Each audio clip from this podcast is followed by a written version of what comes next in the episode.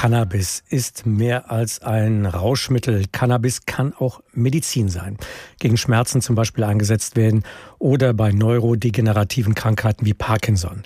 Seit Frühjahr 2017 können Patienten mit schwerwiegenden Erkrankungen bei fehlenden Alternativen Cannabis auch auf Rezept bekommen, und zwar als Kassenleistung. Allerdings ist das gar nicht so einfach, wie es vielleicht klingen mag. Viele Fragen sind in der Praxis noch offen. Wann liegt eine schwerwiegende Krankheit vor? Wie viele erfolglose andere Therapieversuche dürfen, müssen Patienten absolvieren, bevor sie dann Cannabis bekommen. Vier Betroffene, deren Kosten die Kassen nicht übernehmen wollen, haben jetzt vor dem Bundessozialgericht in Kassel geklagt. Heute wollen die Richter entscheiden. Eine der Klägerinnen ist Simone Lorenz aus Ladenburg.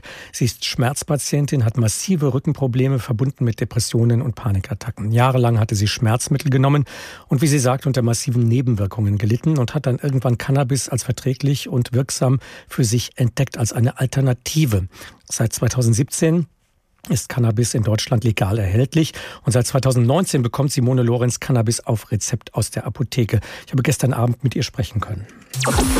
Wie sind Sie denn vorher an das Mittel gekommen? Sie haben es auch vorher schon genommen, bevor es in Deutschland ja, in der Apotheke leider war. musste ich das, ja, ja, das musste ich ja leider dann auf illegalem Wege immer beziehen und musste auch nach Holland fahren und es war immer sehr teuer und ich habe dann lange auch gesucht, bis ich einen Arzt gefunden habe, der dazu bereit war, die Cannabis-Therapie eben zu machen. Sie sind äh, bei der AOK versichert und äh, die will Ihnen die Kosten für das Cannabis auf Rezepte jetzt nicht erstatten. Wie begründet Nein. die Krankenkasse das denn? Ich hätte andere Therapien nicht ausprobiert. Es wären noch andere Maßnahmen möglich, die ich alle noch nicht gemacht hätte. Wollten mir Opiate verschreiben. Also ich möchte auf keinen Fall diese Opiate nehmen. No-go.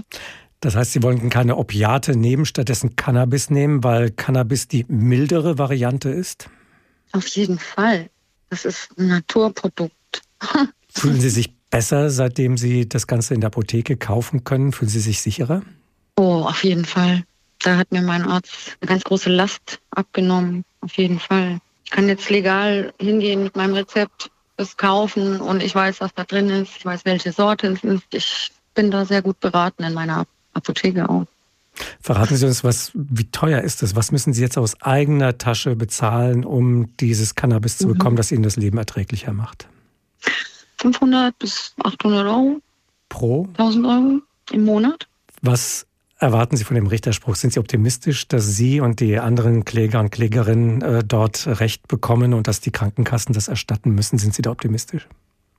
Also mir geht es darum eigentlich gar nicht mehr. Ich war zu der Zeit damals, als ich den Antrag gestellt habe, halt mittellos, Hartz-IV-Empfänger. Und mir geht es aber darum, dass auch anderen geholfen wird mit dieser, dass es vielleicht eine andere Rechtsprechung gibt. Dass mal Klarheit geschaffen wird, dass die Krankenkasse es nicht auf den Staat und der Staat nicht auf die Krankenkasse schieben kann und was weiß ich. Also das ist alles ein bisschen, muss Klarheit her.